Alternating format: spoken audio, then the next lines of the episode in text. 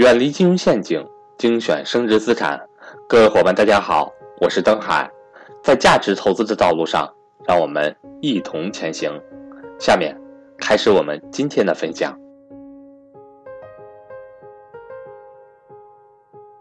有个朋友前两天聊天，过去呢投了两套房子，其实呢买的房子也是一线城市周边近郊的。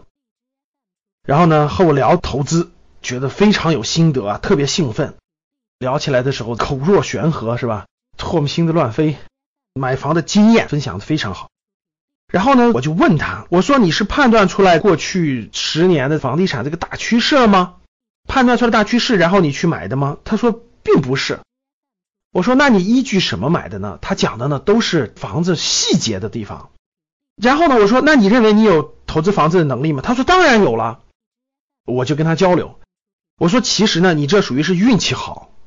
什么叫运气好呢？就是处在整个房地产大波浪上升的过程当中，你买呢，主要是借助了这个大趋势的运气。他说不是啊，你看呢，我分析的很有道理啊，这儿交通好啦，经经济规划啦，等等等等，想了很多的分析房地产术方面的东西，并不是趋势方面的东西。然后呢，我就跟他交流，我说呢，那好，如果你认为你的投资房地产的能力特别强。你能在未来几年内，如果是别人买的房子都跌，但是你选的就涨，那说明你真有这个分析的能力。你能做到吗？他说我能，我有这样的能力。当聊到这儿的时候呢，我心里还是有一丝丝的隐忧的，一丝丝的担忧的。我想起了经常投资书里面说的一句话啊，明明白白的亏比。稀里糊涂的对要好，怎么解释呢？我前面几期讲过，各位，投资是靠天吃饭的，它跟大趋势、跟时机有关。如果你是稀里糊涂的，不知道什么原因的赚了钱，人嘛都是有。欢迎想跟赵正宝老师系统学习财商知识的伙伴和我联系，我的手机和微信为幺三八幺零三二六四四二。惯性的都会认为，哇，我在这方面有天赋。我在这方面比较顺，我在这方面感觉冥冥当中有运气，所以呢，你会不断的在这方面加大你的投入，不断的在这方面加大你的自信，不断在这方面加大你的骄傲。日积月累，你就会觉得在这方面你是有天赋的，你是有运气的，你是有能力的。不断的加码，不断的加码，未来加到一定程度的时候，就极有可能出现一个大的跟头。明明白白的亏呢，我认为这个是方法，然后我去做了，结果我亏了。那为什么亏呢？啊，我明白了，我大趋势判断错了，还是时机判断错了？这个房子或这个公司的具体的位置，这些细节错了，这就叫做明明白白的亏。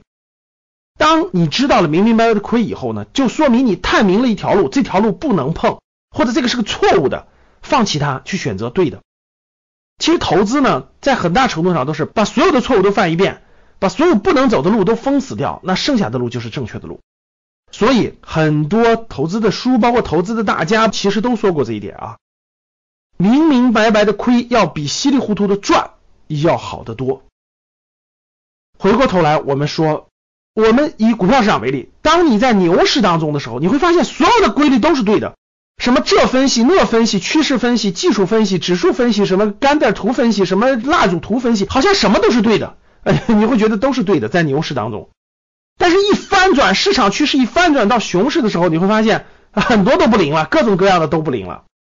同样道理，在房地产大规模向上的时候，你就觉得怎么买都是对的，市区也是对的，郊区也是对的，地铁沿线是对的，没交通的也是对的，然后远郊区的也是对的，离着几十公里之外的也是对的。那一旦反转了呢？一旦反转了，可能这些都不灵了。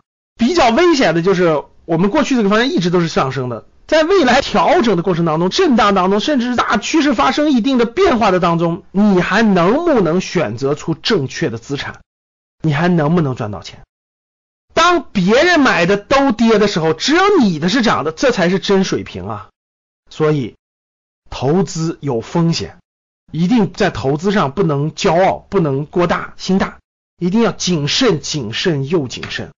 只有这样，才能在投资领域当中。长久的生存下去。